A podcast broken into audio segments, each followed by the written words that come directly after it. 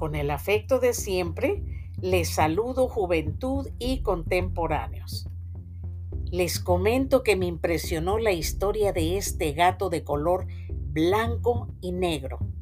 Su primer nombre fue Oscar, pero después lo llamaron Sam y era de origen alemán. Se cuenta que en tiempos de la Segunda Guerra Mundial, los gatos eran bienvenidos en las embarcaciones ya que se encargaban de mantenerlas sin ratones y ratas. Además, su compañía reducía el estrés de los marinos. En 1941, Oscar se embarcó en el acorazado Bismarck junto con 2.200 marineros, pero este navío fue hundido por la flota de los aliados.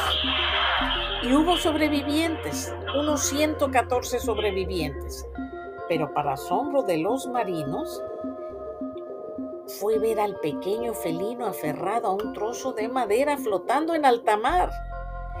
Los marineros británicos rápidamente adoptaron al felino y fue adoptado por esa tripulación inglesa donde lo llamaron Sam. Vivió varios meses en el buque Cossack, que al escoltar un convoy de Gibraltar al Reino Unido, fueron dañados por un torpedo alemán. Hubo quienes se salvaron, entre ellos, sí, Sam. Sam se salvó y fueron rescatados por el destructor HMS Legión o Legion y transferidos al portaaviones Ark Royal, quienes al reconocer al gato le llamaron Sam el insumergible.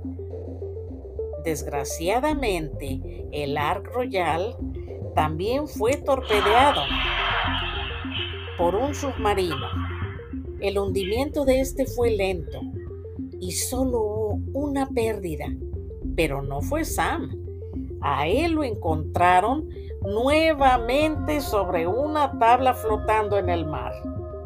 Fue trasladado al Cossack y después al Lightning.